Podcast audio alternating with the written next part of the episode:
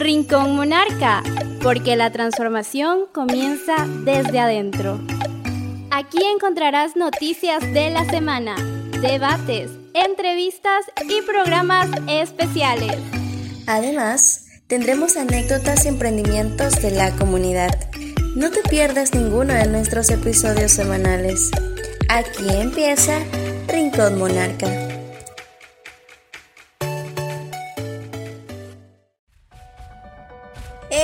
¿Qué tal Monar Escuchas? Sean todos bienvenidos a un programa más de Rincón Monarca. Antes de empezar, me gustaría mencionarles que quien les habla en este momento, Lucía, espera que hayan tenido una semana fabulosa y llena de buenas vibras. Y si no, pues ya saben, aquí estamos nosotros para mejorar su día. Y es que hoy junto a Bruno y Maffer les traemos un episodio de edición especial y divertido por San Valentín. Así es Lucía, de verdad que el programa de hoy es imperdible y gracias a nuestros oyentes por sintonizarnos. Les adelanto que hoy por ser nuestro episodio especial hemos decidido realizar una nueva versión de un segmento favorito, Exprésate más, un segmento igual de genial que ustedes, así que no te lo puedes perder más adelante.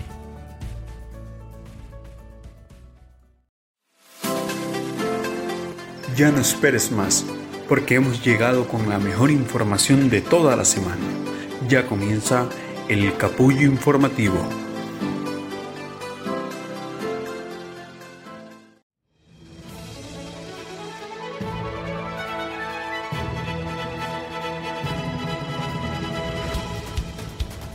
Las rosas y chocolates fueron bastante demandadas este 14 de febrero en Guayaquil. A pesar de la situación económica por la que se está viviendo, no fue impedimento para que los ciudadanos se den el lujo de ir a buscar algún detalle o arreglo floral para obsequiarle a la persona especial por San Valentín. Uno de los lugares más concurridos en Guayaquil fue la urbe porteña, específicamente el Mercado de las Flores. El precio de estos arreglos florales iban desde 6 dólares hasta los 30, dependiendo del tamaño y de qué detalles podía venir incluido. Uno de los comerciantes había manifestado que las personas se habían animado a comprar, llegando a superar expectativas que ellos tenían habiendo registrado hasta el día domingo ventas superiores al 70% con respecto a días previos. Lo cierto es que fue una gran oportunidad para reactivar la economía, donde incluso madres solteras vieron una opción para vender sus trabajos manuales. Ecuador batió un récord de exportación de flores durante San Valentín. Ecuador acaba de batir un récord durante la reciente temporada de San Valentín, exportando 20.112 toneladas que salieron desde el Aeropuerto Internacional Mariscal Sucre de Quito. La temporada duró 23 días y ha sido el volumen más alto de exportaciones desde que se inauguró el aeropuerto en 2013. Un logro importante si tomamos en cuenta que nos encontramos en plena lucha con la variante Omicron, señaló el presidente y director general de Keyport, Ramón Miró. Esta no es la primera vez que se alcanza una cifra récord, ya que en 2020 se exportaron 19.117 toneladas, siendo ahora la segunda cifra más alta en exportaciones.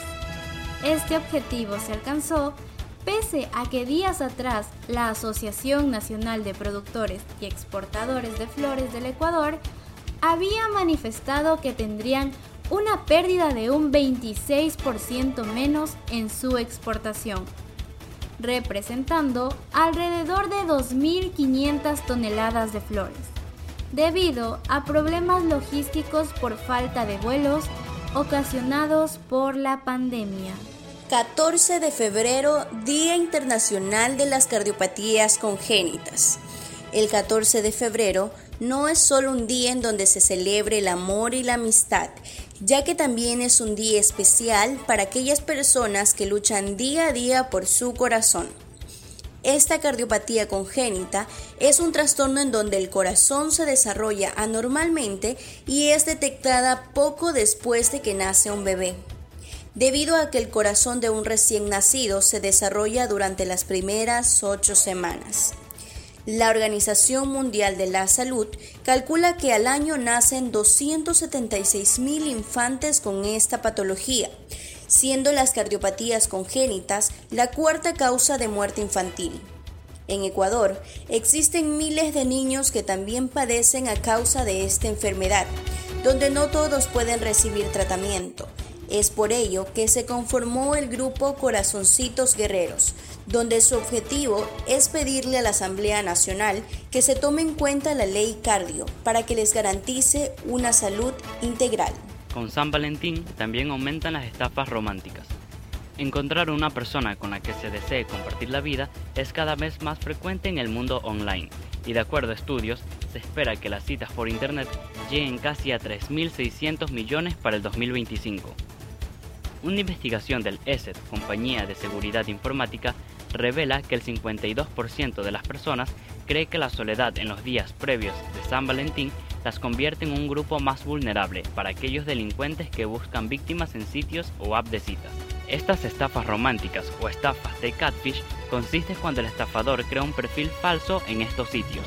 Luego busca alguna persona solitaria para acercarse y establecer una relación. En muchas de las ocasiones terminan siendo estafadas o convertidas en una mula de dinero por estas personas, en Estados Unidos, el FBI anunció que al menos 24.000 personas enamoradas habían caído en esta modalidad el año pasado. La alcaldesa de Guayaquil, Cintia Viteri, decidió casarse en San Valentín. Una noticia que sorprendió a muchos este 14 de febrero, ya que tanto la alcaldesa Cintia Viteri como su actual esposo, el empresario Juan Carlos Vázquez, mantuvieron siempre en secreto los detalles de la planificación de su boda. El matrimonio se llevó a cabo en Las Valentinas, en General Villamil, Playas, balneario ubicado a 90 minutos del puerto principal. A esta celebración solo pudieron asistir familiares y amigos cercanos de los novios, teniendo como a uno de los invitados estelares al ex alcalde Jaime Nebot y a la prefecta Susana González. A pesar de que este evento se realizó durante la tarde y noche del lunes 14 de febrero, no fue impedimento para que la alcaldesa cesara sus funciones de aquel día. Ya para la mañana del 15, Viteri se presentó en su despacho, quien no se acogió a la licencia de descanso laboral y decidió atender los temas del cabildo porteño.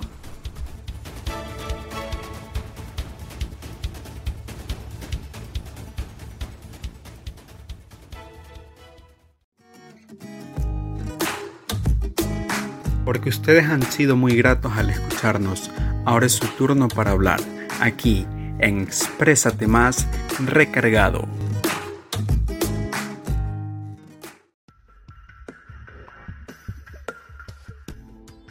Como se dijo desde un inicio, el programa del día de hoy es imprescindible y para eso hemos traído Exprésate Más Recargado y además a una invitada muy especial que nos estará compartiendo sus historias de amor y cómo ha sobrellevado cada una de ellas. Bienvenida a nuestro espacio, ¿cómo estás? Buenas noches, eh, pues nerviosa eh, y contenta porque, nerviosa porque es la primera vez que me invitan a, a un programa. Contenta porque siento que en base a mis historias podemos sacar algo bueno, eh, algún consejo, algo que, ayude a, las personas que pasan por situaciones complejas en las relaciones. Y espero que se diviertan escuchándome. Eh, cabe mencionar que Camila es el seudónimo que le hemos dado a nuestra invitada eh, San Valentín para todos es una fecha especial de dar regalos, agradecimientos y más, donde todo es felicidad, amor y paz, se podría decir, ¿no? Entonces, Camila, ¿qué piensas sobre esta fecha? Cuenta. Creo que el San Valentín es, mm, para mí es algo, o sea, un día bonito, un día en donde tratas de, pues, yo al menos trato de olvidar lo que, lo malo que, las situaciones malas que hayan habido con mi pareja, mis amigos, o para pasar un buen día. Siento que es un día en donde debemos estar felices, creo yo. Ok, ¿cómo me siento? ¿Cómo, qué, ¿Qué opino sobre San Valentín? que es una fecha comercial. No, mentira. Este que es importante decirlo porque verdaderamente eso se piensa, que es una fecha comercial y demás, justamente a eso íbamos a tocar más adelante, pero pero sí, verdaderamente se piensa que es una fecha comercial y también vale recalcar que San Valentín no solamente se habla de parejas, sino también de amigos, familias y demás. Entonces, es Igual es un día bonito, depende. Si no te rechazan, entonces pues bonito no es. Buen punto. Sí, porque como ahora se ve lo de los crush y todo, que te rechazan y te dejan plantado. Entonces, y aparte te publican en Facebook. Exacto. ¿Qué piensas de eso? Los famosos soldados caídos. ¿Qué opino sobre eso? Uy, yo tengo. Ay, Dios mío. Ay, sí. Yo tengo una opinión. Mm, eh, la verdad es que siento que. O sea, con respecto al hecho de usar la presión social para que te acepten, no me parece correcto. Siento que es. O sea, está bien declararse a, una persona. Eh, pero ese tipo de actos mm, lo siento más como presión social. O sea, al menos yo, si estuviese en esa situación, al verme rodeada de gente y que me estén diciendo, oye, ¿quieres ser mi novia? No sé, me, me, me va a desesperar. Yo soy una persona que, que, sí, como que me daría un poco de ansiedad el hecho de que, chuta, estoy, hay mucha gente aquí, si yo le digo que no, va a ser incómodo tanto para la persona como para mí, para el resto. Entonces, eh, no me parecen ese, ese tipo de, de situaciones. Eh, hay personas que sí, que les parece un detalle muy bonito y todo, pero siento que el detalle bonito se los puedes dar en privado. O sea, en plan de, bueno, te me declaras, listo, sabías, estamos tú y yo, me das unas rosas o lo que la, que la persona considere, ¿no? Pero estamos tú y yo, o sea, y podemos hablarlo, sabes que, mira, no, no te veo como algo más, o sabes que, mira, sí, eh, y tú a mí me gustas, seamos algo o yo qué sé. Pero eso ya queda entre los dos, el momento bonito queda entre las dos personas. Debemos de aprender a leer a la otra persona. Es decir, no podemos idealizar, imaginar que vamos en un plan romántico cuando realmente esta relación sea de amigos. Mi pregunta va enfocada a que, ¿crees que solo en San Valentín se deba demostrar ese cariño, solo en esa fecha darle un detalle o debe de ser todos los días? O sea, mira, eh, no lo considero solo en esa fecha. O sea, yo pienso que en una relación sana, mm, una relación sana debería ser como un San Valentín todos los días. Independiente de los regalos, no estoy diciendo que debas dar un detalle todos los días a tu pareja, sino que se supone que en San Valentín es todo amor, este, todos felices. Entonces, eso debería ser una relación sana. Obviamente, en una relación también van a haber discusiones, pero el hecho de saber manejarlas también influye, influye bastante. Eh, Camila, ya, es momento de que nos cuentes tu primera historia. ¿Qué te parece? ok, vale. A ver, a ver, a ver. A ver, dijo el ciego. A ver. Resulta, pasa y acontece que hace mucho tiempo atrás, cuando yo estaba en... Uy, no, qué horror.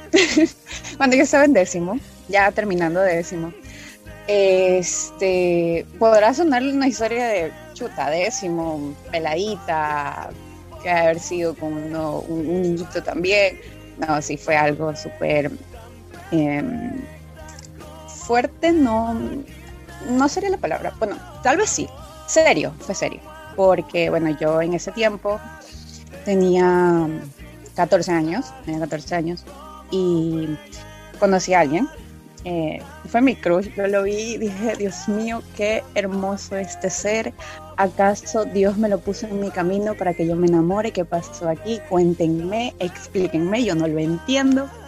Entonces yo lo veía, él, él trabajaba en un supermercado entonces, el día que yo lo vi, yo, me, yo dije, wow, qué hermoso, qué hermosa persona. Entonces, yo iba todos los días a, ese supermercado solo por verlo y siempre compraba lo mismo, una galleta.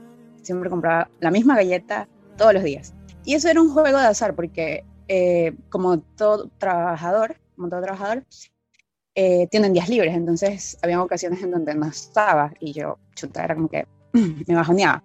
Pero bueno, total es que él se dio cuenta que yo lo miraba, porque yo iba a mirarlo, eh, y él se me acercó y todo, me habló, y yo siempre temblaba, o sea, siempre mi, reacción, la reacción de, de, mi, de mi cuerpo, la reacción de mi ser era salir corriendo, o sea, él me decía algo y yo como de, ajá, sí, sí, sí, y me daba la vuelta y me iba corriendo. Entonces, sí fue al inicio como que un poco mm, difícil de, de, entrar ahí. Era mayor que tú, por lo que veo. Sí, era, eso voy, era un poquito mayor, o sea, así que tú digas, uff, qué bestia, qué mayor este señor anciano, Dios mío. No. 50 añitos. ¿Cuánto? Tenía 64. No, no, no. No, no, tenía 64. Tenía, a ver, en ese tiempo, yo tenía 14, él tenía 21 cuando yo lo conocí. Pero voy a recalcar que yo no parecía una niña de 14, o sea, yo me veía, siempre me he visto como dos años mayor que, que la edad que tengo. Ahora sí me veo vieja, pero en ese tiempo sí me veía bastante mayor. Este, no puedo decir que chuta, 14 años me veía 25, no, pero sí, qué sé yo. Él pensó que yo tenía mis 17 por ahí, llegando a los 18 por ahí. Entonces sí, era, era mayor. Wow. eh, entonces, bueno, pasó el tiempo, eh, todo era nervios cuando estaba cerca de él, yo no, no pude hablarle. De hecho, para saber el nombre de él, yo no sabía cómo ingeniármelas. Yo estaba buscando la manera de, de, de descubrir su nombre porque dije, chuta, yo descubro su nombre, ya encontré su Facebook y con eso ya, ya alarmé. Pero no encontraba la manera, me da vergüenza preguntarle a él o a algún compañero porque saben que entre compañeros del trabajo se dicen, oye, mira, se me preguntó por ti o qué sé yo. Me acuerdo que un día él me atendió en la caja y me guiñó el ojo. En ese momento me derretí, o sea, yo dejé de existir. Yo, yo me tiré al piso y estaba convulsionando de los nervios. Pero bueno, entonces al momento de que ya me dio mi factura y todo, me fui corriendo como siempre y di el nombre. Vamos a ponerle Pepito. Vi Pepito. Yo dije, ah, mi ser amado se llama Pepito. Qué hermoso, qué bello nombre, precioso, así se va a llamar mi primer hijo. Bueno, pasó el tiempo, pasó el tiempo, pasó el tiempo, pasó el tiempo. Y hasta que ya nos hablamos. Y mm, él, me acuerdo tanto, que estábamos conversando y él un día me mira y me dice, ¿sabes que yo tengo libre el día miércoles? Pero si tú quieres lo puedo cambiar para el sábado. El sábado caía San Valentín. Pero yo no, yo siempre despistada, toda tonta, no me había dado cuenta de eso. O sea, no me había dado cuenta que me estaba invitando a salir. Entonces yo lo quedo viendo y le digo, tienes libre el miércoles. Ya vi, ¿qué quieres que haga? No entiendo, no, no capto. Y me queda viendo y así como súper raro, como que chuta, que, que, rara eres. Y ahí me dijo, no, te estoy invitando a salir, que no sé qué. Bueno, total es que San Valentín súper bonito todo. Pasaron meses, empezamos a andar, ya oficialmente, o sea, ya éramos novios. Eh, pero mi familia no sabía, nadie en mi familia sabía porque chuta, sí me daba miedo. Yo cuando ya para ese tiempo tenía, no sé, ya, ten, no, ya tenía 15, ya tenía 15, ajá. Entonces, pero igual, tenía, había ese miedo de que él es mayor, yo soy menor, va a haber problemas y eso. Está mal, no lo hagan, por favor, no lo hagan. No anden con nada que tú eres muy mayor para tu edad, nada que nunca conocí a una chica con tu madurez, no le crean, no les crean, no les crean. Disculpa Total, que te interrumpa, pero antes, sí. o sea, la vez cuando él te guiñó el ojo, ya sabía que tú tenías 14 años.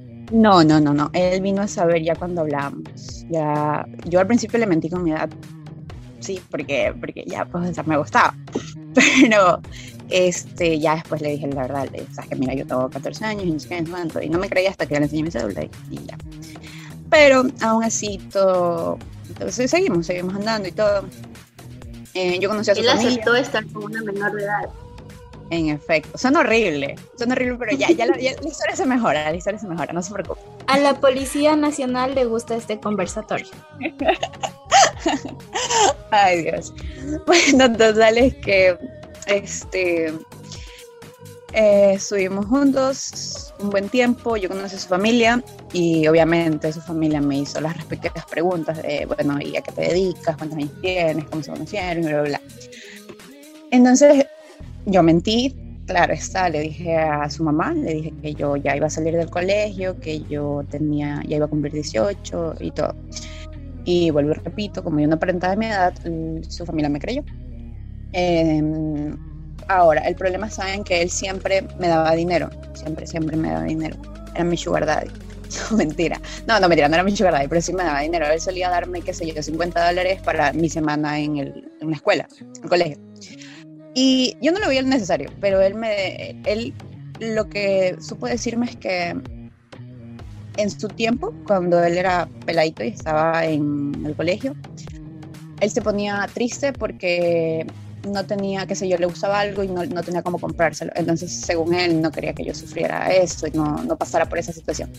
Pero bueno, mi mamá se empezó a dar cuenta que yo llevaba dinero a la casa, porque 50 dólares semanales para alguien de 15 años que no tiene responsabilidades, no tiene en qué gastárselos, no tiene, o sea, se nota que una persona tiene dinero, entonces es como que, ¿de dónde sacas esa plata si tú no trabajas? Y para rematar me dio un teléfono, entonces sí, como que la regalos con dulces, con comida, y según yo salían de una amiga, entonces todo mal ahí, hasta que llegó un punto en donde ya sentí que habían demasiados problemas en casa por culpa de él, y le dije a mi mamá que yo no estaba saliendo con nadie malo, con ninguna persona mala, no estaba saliendo con una persona muy mayor, muy, muy, muy mayor, simplemente que, y simplemente que ya iba a terminar con el muchacho este, iba a terminar con Pepito y ya, y mi mamá me siguió cuando yo fui a dejarle todas las cosas, mm, pero yo la vi antes de verlo a él. Y me dijo que ella quiere saber con quién es que ando, con, quién, con qué tipo de gente me junto. Y la entiendo porque es mi madre, o sea, claramente se iba a preocupar, podía pensar mil y un cosas. Ese, total es que lo conoció, conversaron, le dijo, que yo soy una menor de edad y, y habló con él y todo. Eh, él se puso a llorar porque eh, le decía a mi mamá que él tenía miedo, él tiene miedo, bueno, en ese momento él tenía miedo, que mi mamá le dijera que sí, como que chuta, sabes que mira, no, no, no consiento eso, no me parece y no se van a volver a ver. Y mi mamá, mira, si tú no eres un mal muchacho, está bien, está bien. Bueno, mi mamá lo conoció, después lo conoció mi familia, mi el resto de mi familia. Fue un poco más difícil porque cuando lo conocieron por error, porque yo tuve un episodio muy lamentable de mi vida, en donde, de hecho, muchos episodios así, pero en donde este, en esa época yo terminé eh, internada en el neurociencias eh, dos meses. Entonces él me iba a visitar.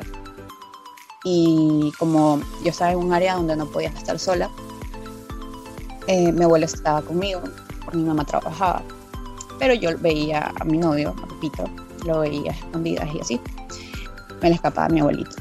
Eh, hasta que lo vio y ya se conocieron y todo. La primera impresión nunca, o sea, no fue buena entre mi abuelo, que es como mi padre, eh, pero ya después, cuando yo salí de ahí, le dije, ¿sabes qué? Mira, te quiero presentar a alguien. Y así mismo le dio la misma charla de que espero que esto no sea un juego porque eh, ella es una menor de edad y bla, bla, bla.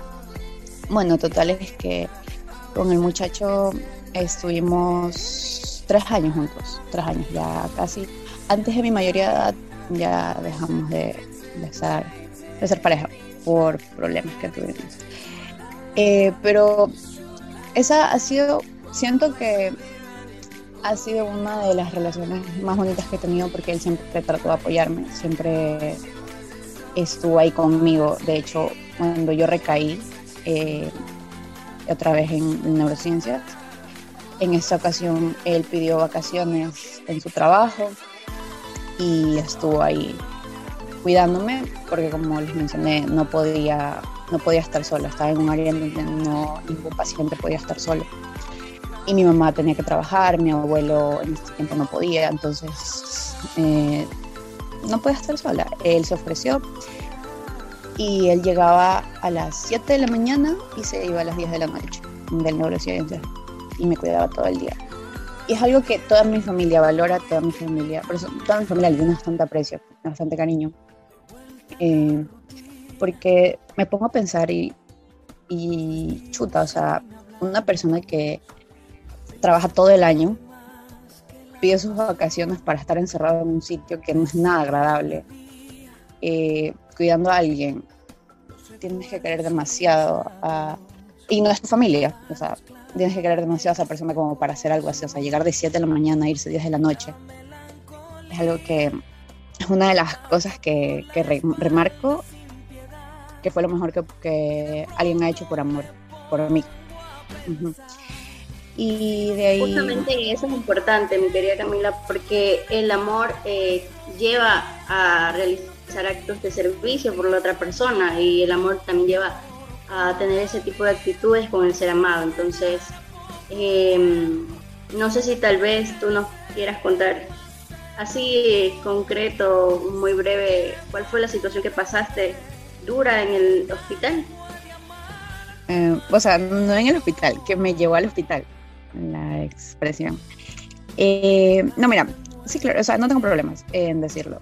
Eh, yo toda mi vida, desde que tengo uso de razón, he usado medicina psiquiátrica. Cuando, no estoy loca, sino que cuando yo era pequeña me diagnosticaron con TDA, algo así, no, no sé, no, no me sé bien el nombre luego hiperactividad, entonces yo siempre estaba con, he estado con medicinas para estar tranquila, o sea, para, porque cuando era pequeña no podía estar quieta, no, no podía estar quieta, siempre andaba haciendo algo, siempre estaba hecha la traviesa, entonces mi mamá ya vio que, o sea, es normal en un niño, sí, pero en mí ya era exagerada, entonces mi mamá vio eso y lo vio mal, me llevó al psiquiatra, en este tiempo se llamaba Lorenzo Ponce, y eh, me estuve medicando un buen tiempo, eh, luego cuando tuve, cuando tenía nueve años, pasó que mi familia se desarmó, por decirlo así, o sea, mi, mi papá, o sea, mi padrastro, porque mi papá falleció hace muchos años atrás, yo no lo conocí. Mi padrastro se fue a vivir al extranjero con mis hermanos, entonces solamente quedamos mi mamá y yo. Eso me llevó como que a un hueco, porque yo no quería que mi familia se separe. Pero era algo inevitable. Entonces empecé con episodios de autolesión, cosas así, y me llevaron a, otra vez al psiquiatra porque yo había dejado eso, eh, había dejado de asistir al médico. Entonces el problema se fue agravando más porque en esos nueve años entré a la adolescencia a los 11, 12 por ahí y es peor porque chuta emociones y cosas así. Eh, es importante también recalcar esto porque, bueno, nuestro programa va sobre la salud mental y me llama mucho la atención eh, que, bueno, una persona que nos está contando su historia de vida, sus anécdotas, eh, haya pasado por este tipo de cosas y también me da mucho gusto saber que ese amor que tuviste en tu adolescencia te ayudó a, de cierta manera, salir adelante o estuvo contigo en esos momentos difíciles de tu vida, que creo que es algo importante o fundamental a la hora de tener una pareja. Claro, sí, sí, sí, por eso te digo que toda mi familia le, tiene bastante estima, bastante cariño, porque siempre fue una buena persona cuando estuvo conmigo, cuando se separó de mí ya es punto aparte, pero bueno. Este, entonces, eso, o sea, él siempre trataba de, ayudarme, de que yo esté bien y, eso, de darme lo que yo necesitara, de, hacerme sentir bien, ¿no? por eso digo cuando que... terminaron, eh, perdón Camila, disculpa que te interrumpa. Y cuando terminaron, bueno, por problemas y demás, eh, ¿tú cómo sobrellevaste esa ruptura sentimental? Chuta, eh, fue, fue fuerte porque sí era alguien que llegué a considerar como el amor de mi vida. O sea, yo llegó a un punto que fue, fue difícil porque, como les digo, es una persona que llegué a estimar bastante y a creer bastante. Yo solía decir, cuando todo se acabó, yo solía decir que si yo decía que si no era con él, yo nunca iba a tener una familia, o sea, yo no me iba a casar, yo no iba a tener hijos y, cosas así, o sea, lo veía mi, lo veía como, es que es él, es él, es él, es él, yo sé que es él y, y va a ser él y tiene que ser él. Pero algo rescatable es que no me obsesioné a tal manera de fastidiarle la vida, de, de que buscarlo, de insistirle, decirle, sabes, que regresemos, que mm, no, no sé, o sea, no, no me obsesioné a ese nivel. Yo iba a su casa todos los días, pero cuando él no estaba, porque yo era bien amiga de, la mamá. Entonces, y con la mamá, con la mamá tenía las esperanzas de que regresemos y cosas. Eh, por eso iba, iba más por chismosear con la señora, porque me caía bien. Eh, y nunca busqué como que topármelo en su casa. De hecho, yo no quería que me viera en su casa. Yo, yo simplemente ya sabía a qué hora salía del trabajo, entonces yo me iba antes de que él llegara a su casa y todo eso. Hasta que ya llegó un punto en donde ya conocí a otra persona, entonces era incómodo. Era incómodo para la señora y para mí y para todos. Y ahí fue cuando ya, en teoría, cortamos comunicación. Ajá, y de ahí la,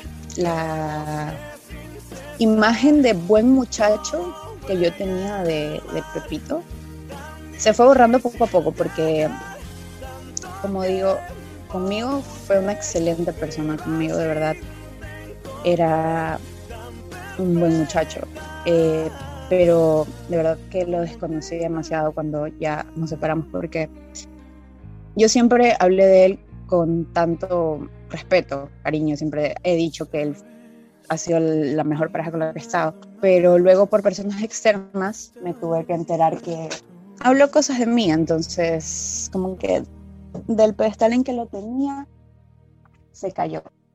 Y fue difícil, fue una, una, algo, algo difícil de aceptar, pero ya, pues, o sea, no es que me llevó a reclamarle, ¿sabes? Que mira, ¿por qué dijiste eso? Porque igual es una persona libre que puede decir lo que se le dé la gana. Y, ya, yo sé que yo eh, lo mantengo, quiero guardar ese recuerdo de, el recuerdo bonito de lo que fue nuestra relación, aún con peleas y todo, pero quiero guardarlo de esa manera. Yo no quiero verlo como Pepito, el que dijo esto de mí, Pepito, el que le anduvo contando a sus amigos de mí. Entonces, no, ese Pepito para mí no existe. Pepito que estuvo conmigo, Pepito, ese Pepito existe.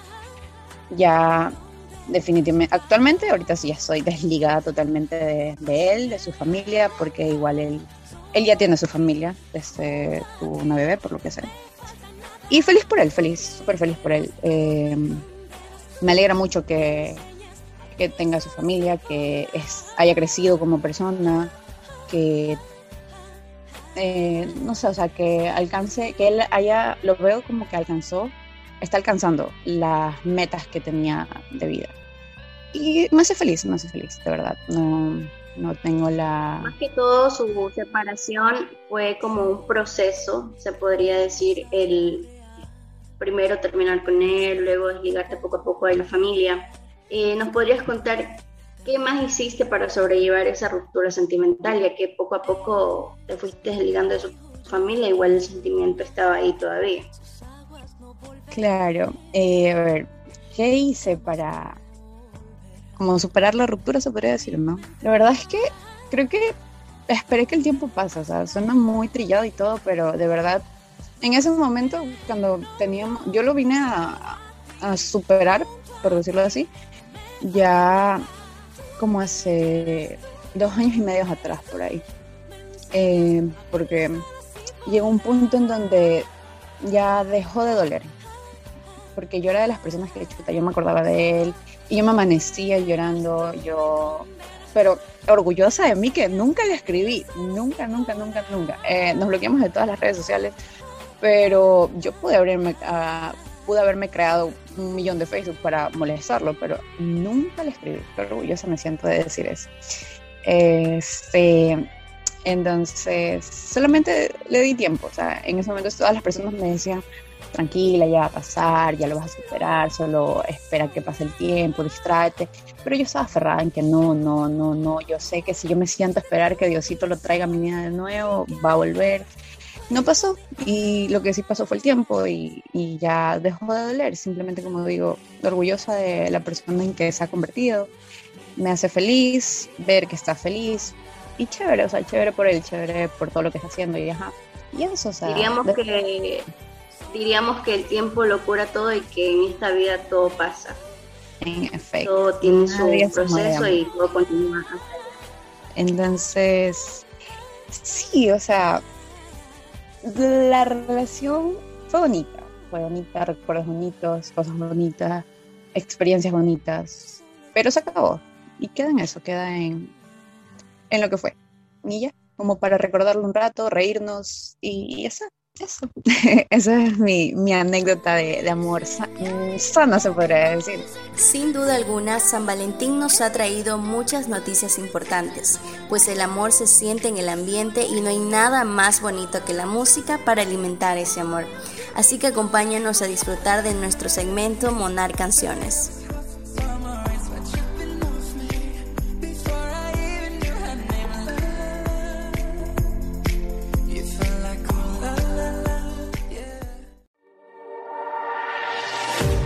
En Rincón Monarca nos encanta escucharte y también consentirte. Es por eso que te dedicamos los siguientes temas musicales.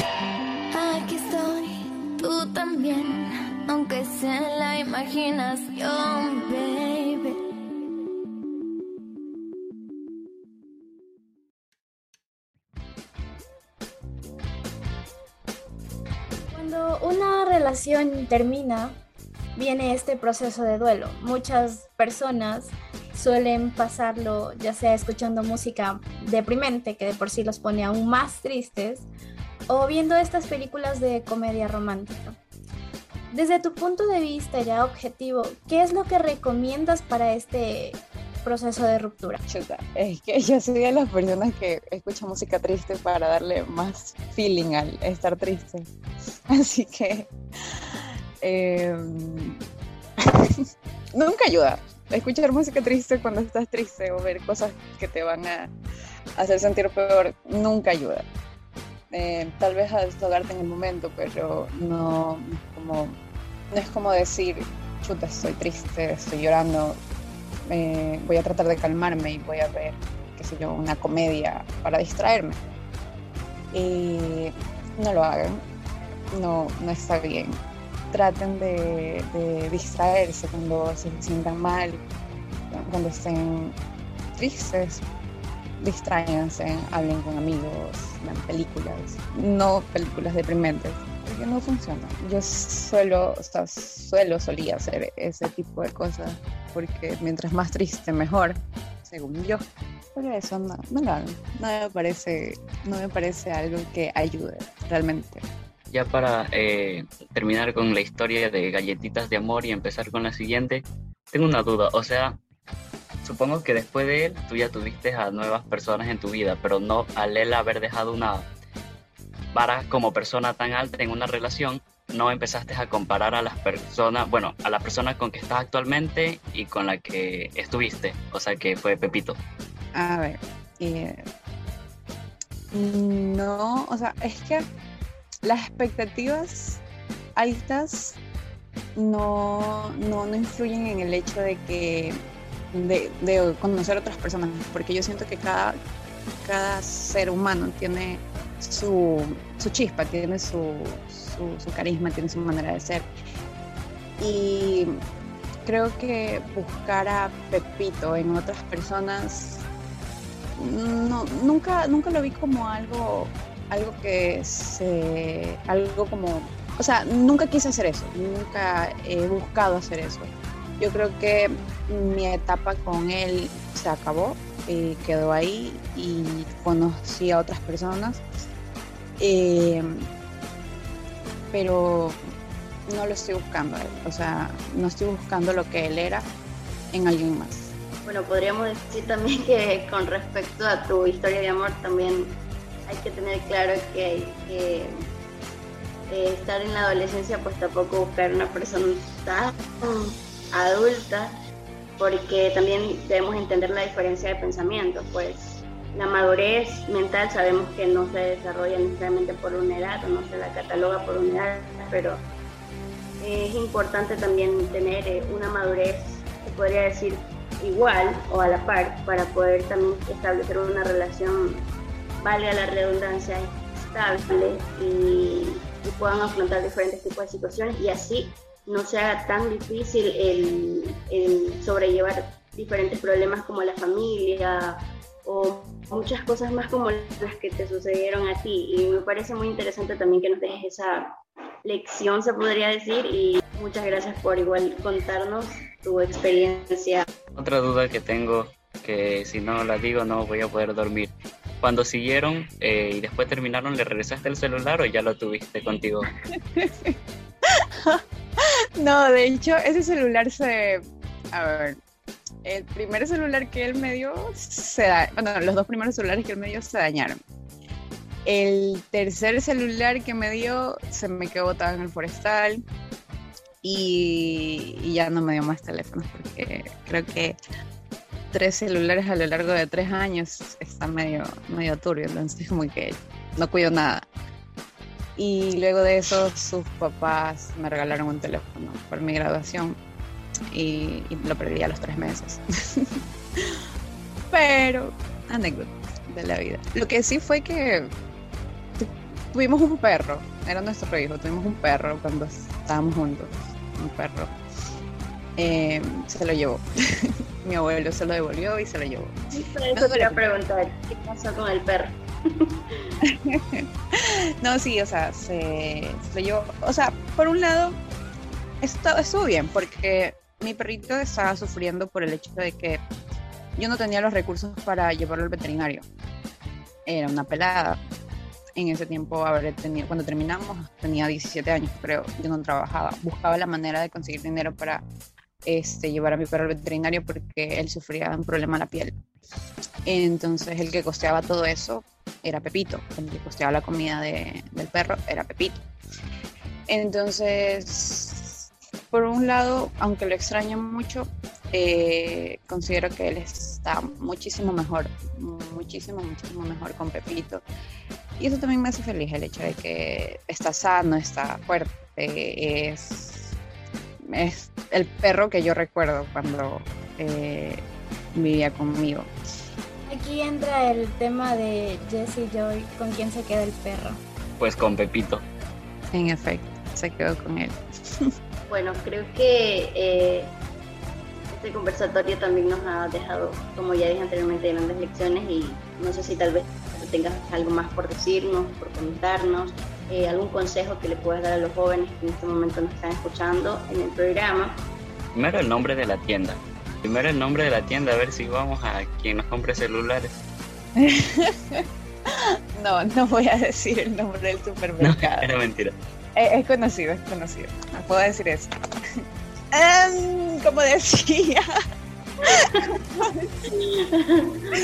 como decía. Eh, actualmente yo estoy en una relación eh, la peor que he tenido. Es una relación llena de dependencia emocional, de toxicidad. Estoy en. Me siento. Actualmente estás en esa relación. Sí, con otra persona. Claro, está. Ok y con esa persona tienes dependencia emocional, me dijiste. Sí, ambos, ambos somos de las personas que yo te dejo y no me dejes llorar y, rogar y suplicar y viceversa. O sea, si yo quiero dejarlo, si yo me quiero ir, eh, viene, eh, hablamos.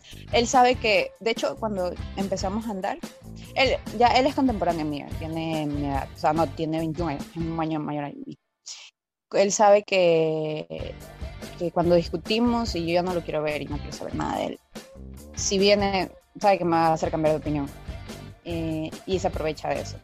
Ambos tenemos demasiadas fallas en, en eso, eh, estoy consciente de ello, pero de verdad lo que les podría aconsejar es que no, no caigan en eso. En el momento que ustedes sientan que están cayendo en un círculo tóxico que es terminar, regresar, peleas, peleas, peleas, peleas, peleas, infidelidades, golpes, eh, cosas que no deberían haber en una relación, en serio, huyan, salgan de ahí, no, no se queden a esperar a que mejore porque no va a mejorar. No va a mejorar, no va, no es algo que que sí, sí, yo voy a cambiar, yo voy a cambiar, ya no lo voy a volver a hacer, ya no va a volver a pasar, ya no vamos a volver a, pasar por esto. Y no es cierto, de verdad. Para que una persona cambie, una persona que, que es tóxica en la relación cambie, puede ser que mejore, pero tal vez ya no contigo, porque sabe que cómo te manejas, sabe que por ejemplo, este muchacho sabe que él siempre me solía decir que yo soy débil, yo soy bien débil de, mente, que yo me dejo manipular demasiado fácil, pero siempre me lo decía como consejo, no me lo decía como que, o sea, yo lo veía de esa manera, mm, que me lo decía como que debería ser un poquito más fuerte en el carácter, debería no dejarte manipular tanto por la gente, por lo que dicen los demás y no sé qué.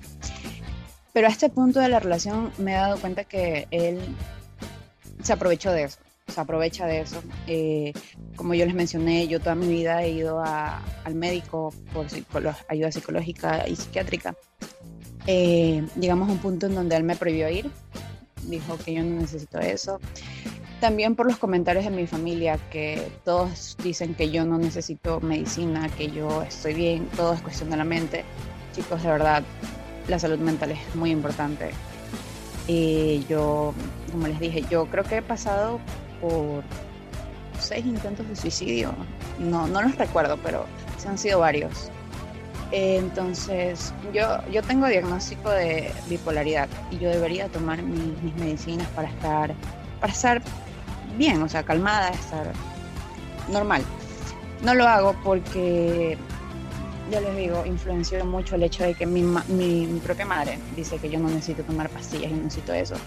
Entonces, este muchacho también atormentándome con lo mismo, hasta que llegó un punto en donde ya no fui más, ya no fui más a mis terapias, ya no tomo mis medicinas. Y sí ha sido difícil porque es algo, chuta, es algo que, que no le he contado a nadie, de hecho. Como nadie me conoce acá, entonces me siento libre de decirlo. Eh, últimamente he tenido episodios en donde estoy en un punto de quiebre terrible, en donde estoy, en donde me debato conmigo mismo, peleo conmigo mismo el hecho de, morir, el hecho de que una parte de mí no quiere morirse y otra parte de mí dice que sí quiere morirse.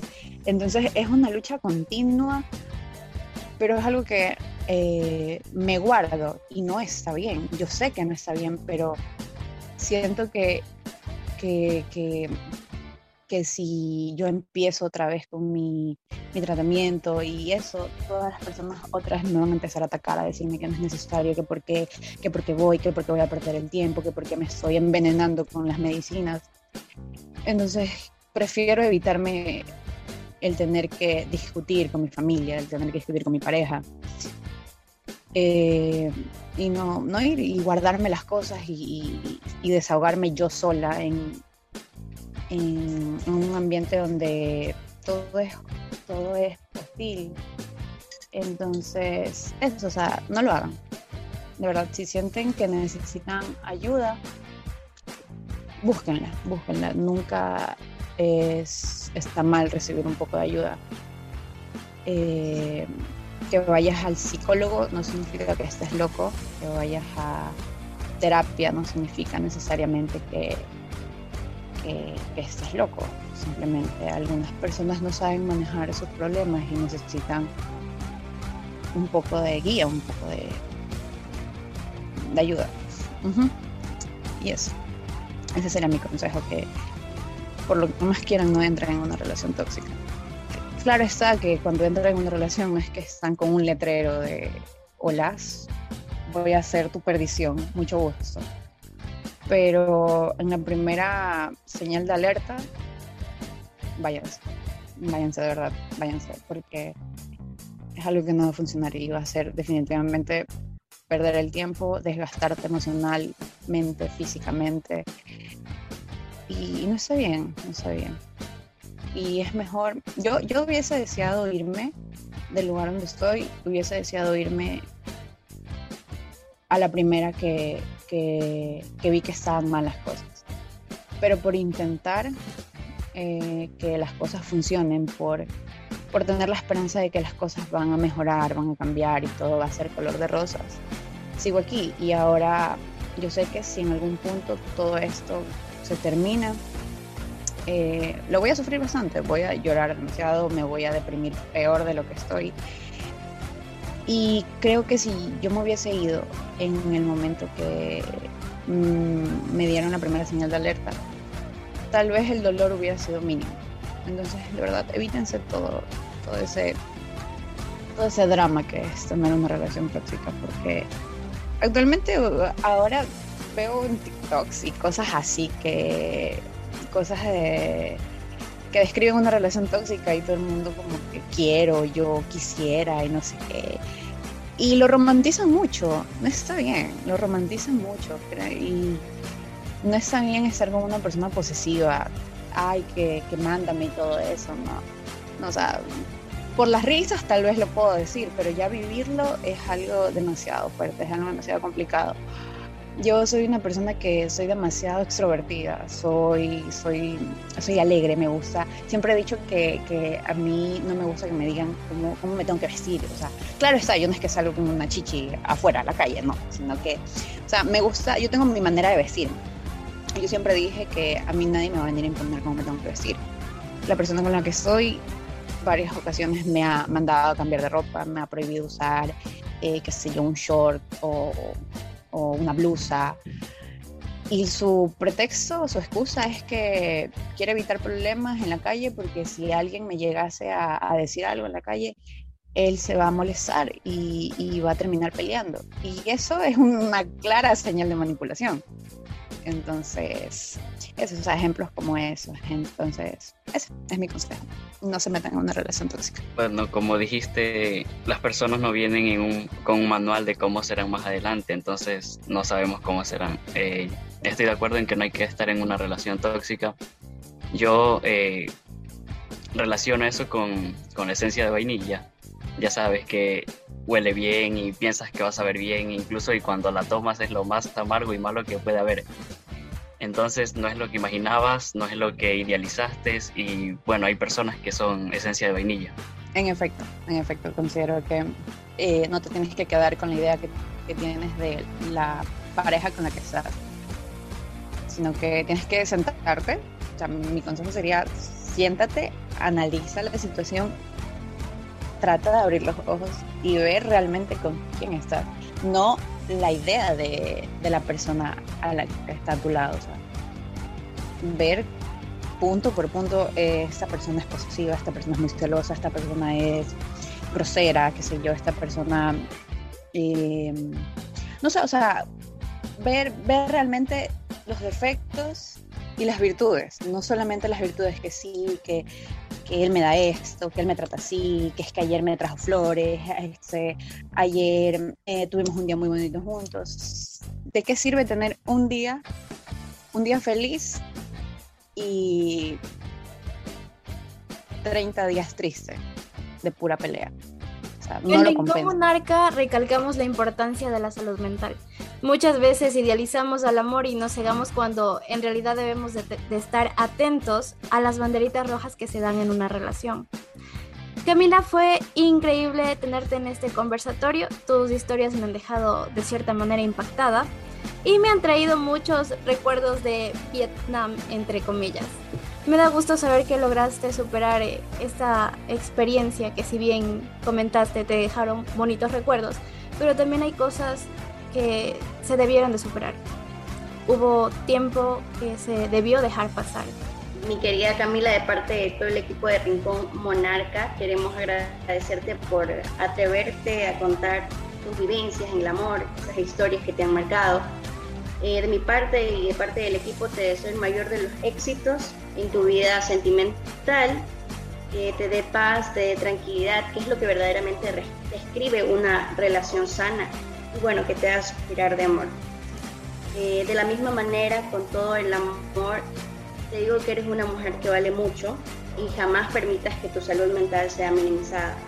Eh, por más que sea, por cualquier tipo de persona, tu salud mental es primero y creo que no está de más decir que debes acudir a un profesional para que te pueda ayudar en todas las circunstancias que estás pasando o viviendo y eso sería todo.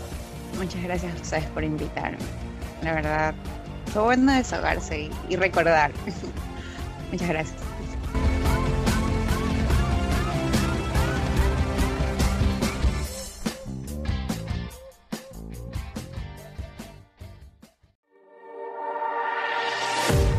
En Rincón Monarca nos encanta escucharte y también consentirte.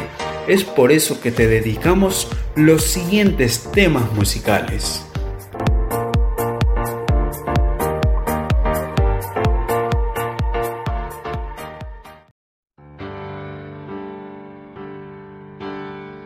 No necesito más de nada ahora que inmenso fuera y dentro.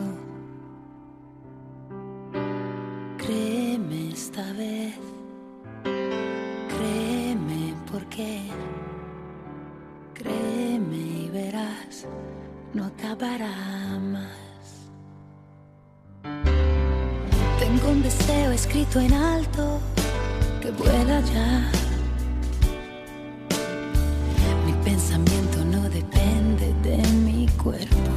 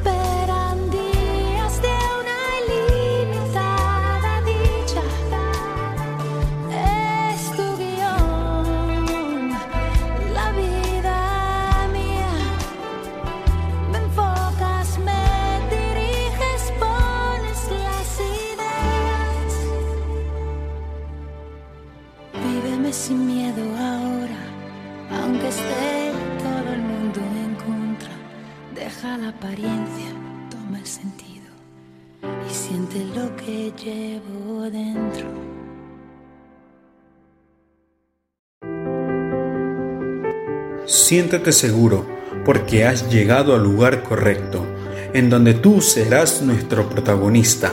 Aquí empieza Exprésate más.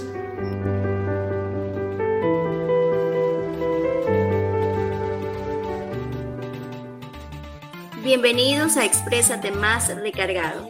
Les cuento que Maffer, una de nuestras locutoras, no nos acompañará en esta ocasión, pero traemos a un excelente colega, Romina. Gracias por acompañarnos el día de hoy. Muchas gracias Lucía, hola chicos, con todos los que nos escuchan. Estoy muy contenta de poder compartir con ustedes este segmento y pues nada, vamos a empezar de una vez con esta versión de Exprésate Más recargado. Este segmento lo haremos un tanto divertido, pues le pedimos a nuestros oyentes que nos envíen sus anécdotas de amor y esto es lo que nos han comentado. Como dijo Romina, pues comencemos. Primero, la vez que quería ligar a un chico de mi colegio y terminé siendo su amiga. Resulta que para ese tiempo era muy tímida para acercarme a alguien, entonces se me ocurrió la genial idea de hacer una encuesta con mi mejor amiga. O sea, la encuesta era para él y la intención era saber sus nombres, vida, pasión y muerte. Fui valiente, me acerqué y le expliqué que era para una tarea. Total que pasó el tiempo y terminé siendo su amiga porque me enteré que era el novio de una de mis mejores amigas de otro curso. Wow. Increíble, increíble situación porque vemos que esta persona fue muy inteligente al utilizar este método para averiguar la vida de, de su crush, se puede decir, o de la persona que le gusta. Entonces me parece también muy inteligente de su parte y es una técnica nueva para aprender. ¿Qué les parece, chicos? bueno, por mi parte me parece muy creativo crear una encuesta para conocer la pasión, vida y muerte del chico. En serio que esta muchacha tiene agallas. Pero bueno, ya, por lo menos terminó siendo su amiga, ¿no? Pues sí, peor es nada, pero qué inteligente y qué, triste que no terminaron juntos, pero bueno, no se puede tener todo en esta vida. Igual ánimos aquí a nuestra oyente anónima, no se detenga, usted siga con su creatividad, de seguro le ha de llegar el indicado cuando menos lo espere. Y sin tener que hacer encuestas. Pero bueno, pasemos con la segunda historia de las 1500 que nos enviaron, porque nos enviaron muchísimas por nuestras redes y esta fue la, afortunada en haberla escogido. Story time de mi primera cita y cómo un chico de limpieza nos sacó del cine porque nos metimos en la función equivocada. Mi primera cita fue un desastre. El chico con el que salí en ese entonces me invitó al cine aprovechando que una película que nos gustaba a ambos estaba en la cartelera. Sin embargo, creo que la emoción o los nervios nos jugaron en contra, pues no habíamos metido una sala, perdón, pues nos habíamos metido una sala antes de tiempo.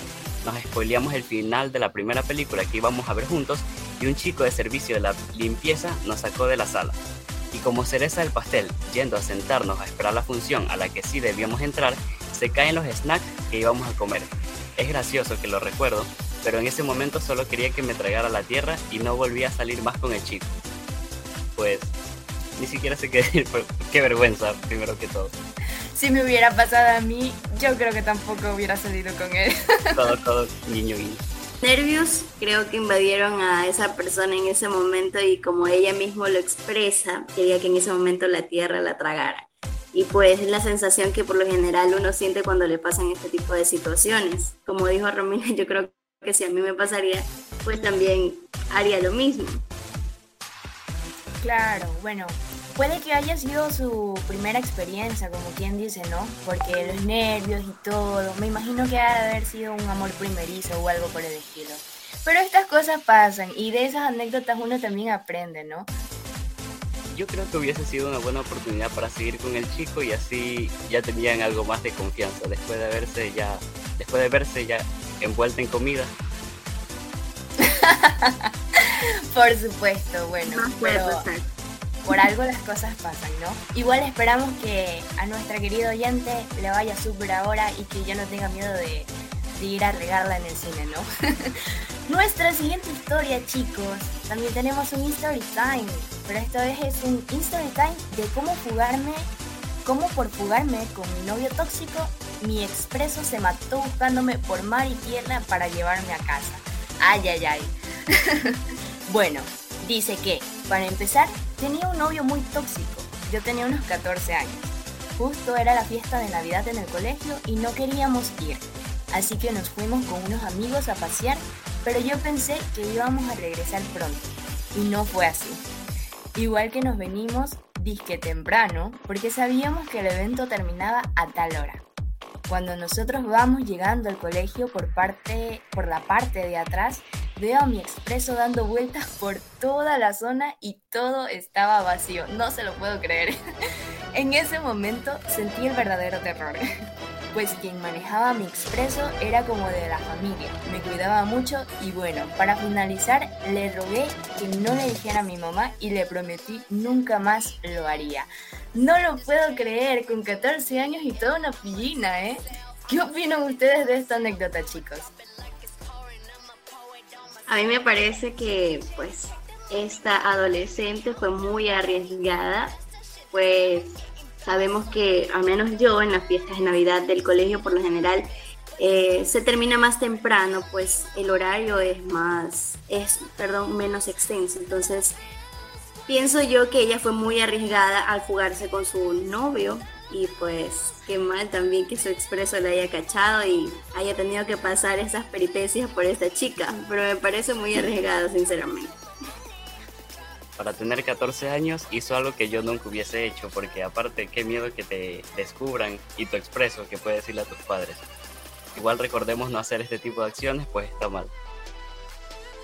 Pero qué buen expreso que no te haya delatado. Espero que no la haya hecho. O que de igual manera, la vida es una, como quien dice, ¿no? sí, de seguro gozó y disfrutó mucho, pero después, imaginemos el miedo, el nervio que pasó eh, nuestra querida oyente con el novio, porque también tenía el miedo de que le contara a su mamá.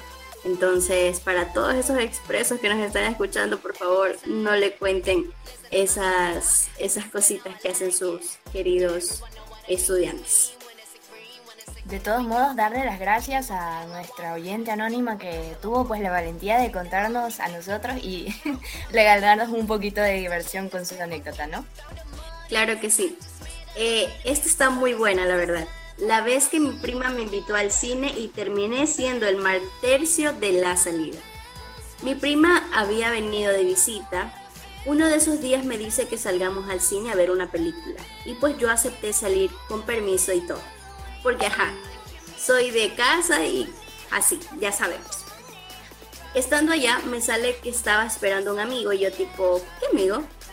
cuando veo llegar a su exnovio y me quedé, wow.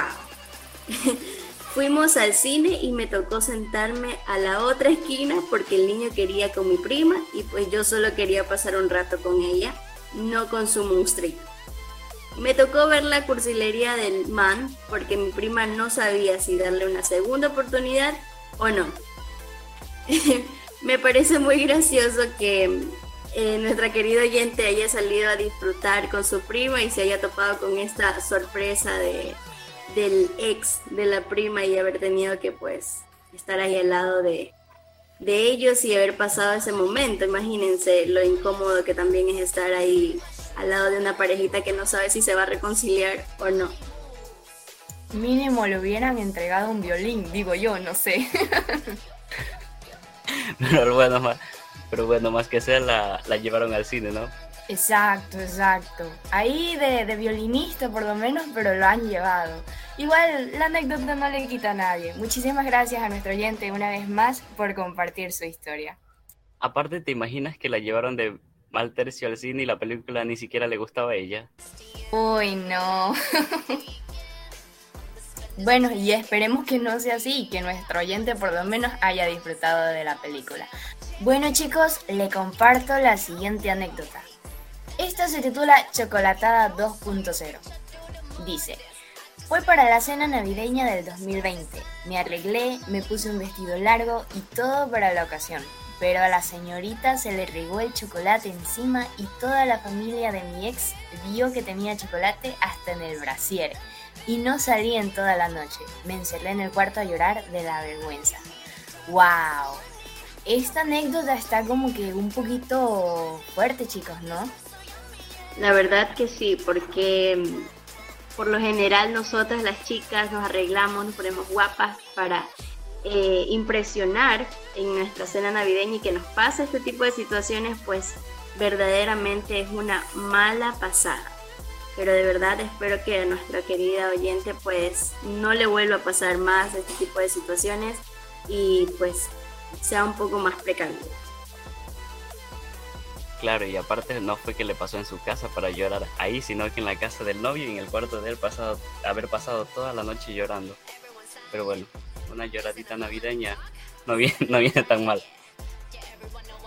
Exacto, y bueno, son anécdotas, ¿no? Igual esperando de que este momento si nos está expresando es porque supongo yo lo ha de ya de haber superado. Y bueno, recapitulando así, tal vez ahora nos cause un poquito de, de impresión y hasta nos pueda parecer algo divertido. Eh, sin embargo, bueno, recordar de que estas cosas pasan, no tenemos control de ellas, pero nada, la vida sigue y hay que salir adelante se vienen nuevas anécdotas. bueno chicos, definitivamente todas las anécdotas contadas por nuestros oyentes nos han hecho sentir que no somos los únicos, pues todos en algún momento hemos pasado por una situación similar, vergonzoso en una cita amorosa. Me ha dado mucho gusto leerlos y que juntos pasemos un momento muy ameno. De mi parte me despido y recuerden que los esperamos cada sábado. Sin duda alguna, chicos, esto ha sido un vaivén de emociones. Hemos ido desde la famosa friendzone hasta el ridículo de la cena de Navidad con la familia de tu pareja. Bueno, de tu ex pareja. Bueno, ahora escuchas, ¿cuál de las dos se lleva el trofeo a la anécdota de amor que salió mal? Déjenos saber su opinión a través de nuestras redes sociales. Y ustedes, chicos, Lucía, Bruno, ¿cuál creen que fue la más trágica o la más divertida? Bueno, personalmente a mí me gustó mucho y también me impresionó, me divertí, me reí con la segunda historia de la primera cita y de cómo un chico de limpieza lo sacó del cine porque se metieron a una función equivocada. Personalmente esa es la que más me gustó, me impactó y pues me divertí mucho. Para mí el primer lugar se lleva la de la cita donde se le regó el chocolate encima, pues no fue el lugar ni la ocasión para que sucedan ese tipo de cosas. Disputado, disputado ese primer puesto. Bueno, para mí la verdad es que todas las anécdotas que hemos contado el día de hoy me han parecido súper interesantes y cada una pues tiene su rango de divertido, del más trágico, pero sobre todo de anécdotas que nos dejan recuerditos ahí que a lo mejor más adelante pues sí nos vamos a pegar una buena carcajada, ¿no? Las risas nos faltaron y me alegra mucho que cuenten este tipo de anécdotas, pues como lo dijo Romina, quiere decir que ya lo han superado y ahora lo toman con humor. Y tomarse este tipo de cosas de esa manera es bueno, pues ya saben, ¿para qué llorar de tristeza si puedo llorar de alegría? En fin, recuerden que todo lo bueno tiene su final. Y esto es todo por este programa. No se olviden de acompañarnos el siguiente programa con mucha más variedad de contenido para su entretenimiento. Además, terminamos esta ocasión, pero los dejamos con la canción Sweet Dreams para su disfrute. Desde aquí le mandamos buenas vibras y nos despedimos. Hasta la próxima.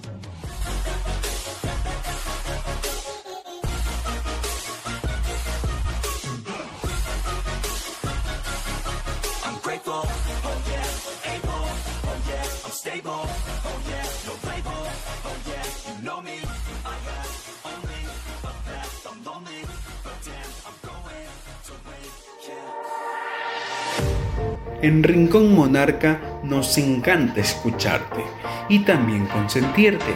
Es por eso que te dedicamos los siguientes temas musicales.